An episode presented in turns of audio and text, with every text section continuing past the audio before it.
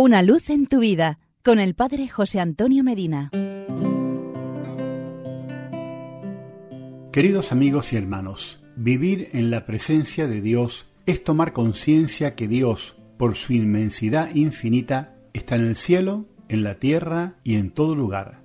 Afirma el libro del profeta Jeremías capítulo 23 versículo 24. ¿Por ventura no lleno yo el cielo y la tierra? San Pablo, en los Hechos de los Apóstoles, capítulo 17, versículos 27 y 28, afirma maravillosamente, en efecto, en Él vivimos, nos movemos y existimos. ¿Y esto por qué? Porque como nos enseña Jesús en el Evangelio de San Lucas, capítulo 17, versículo 21, el reino de Dios está entre vosotros. Si Dios fuera un objeto sensible, lo tocaríamos con la mano, lo oiríamos, nuestros ojos estarían inundados de su luz, sentiríamos su calor, su vida. Dios está más cerca de nosotros que ninguna otra criatura. Vivimos en una inmensidad de poder, de luz, de sabiduría, de santidad, de amor.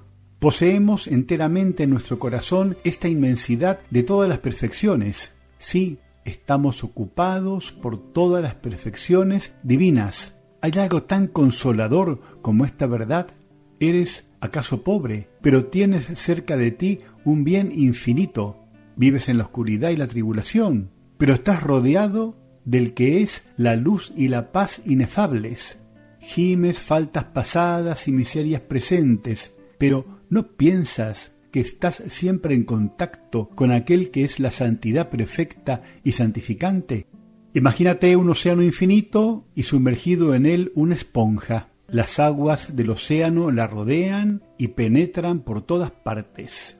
Si la esponja tuviera vida, hablaría al océano y le diría, Oh gran océano, te adoro, te amo, vivo feliz en tus aguas. Y la inmensidad infinita del océano se volvería conmovida a recoger en su seno la adoración y el amor de la pequeña esponja. Así la grandeza de Dios te envuelve y penetra como las aguas del océano a la esponja, cuando dices, Dios mío, te adoro, te amo, quiero ser todo tuyo, esa infinita grandeza se vuelve hacia ti y te escucha conmovido y te dice, yo también te amo. Piensa que Dios te ve siempre y no pecarás. Nos enseña San Agustín en el Sermón 132. Debes temer a Dios en público y en privado. Caminas, Él te ve. Entras en tu casa, también te ve. Te alumbra una lámpara, te ve se apaga la lámpara, te sigue viendo. Entras en tu cuarto y te ve. Solo en la oscuridad de tu cuarto te entretienes en tu corazón y Él te ve. Teme al Señor, cuyo primer cuidado es verte, y temiéndole, sé casto, no peques. O si quieres pecar, busca un lugar donde no te vea y allí haz lo que quieras. El texto de San Agustín no termina diciendo lo que yo ahora agrego, por las dudas, para no dejar lugar a malos entendidos. O si quieres pecar, busca un lugar donde no te vea y allí haz lo que quieras. Porque claro, ese lugar donde Dios no nos ve no existe. Y porque es muy bueno estar juntos, hasta mañana y que Dios nos bendiga. Una luz en tu vida con el Padre José Antonio Medina.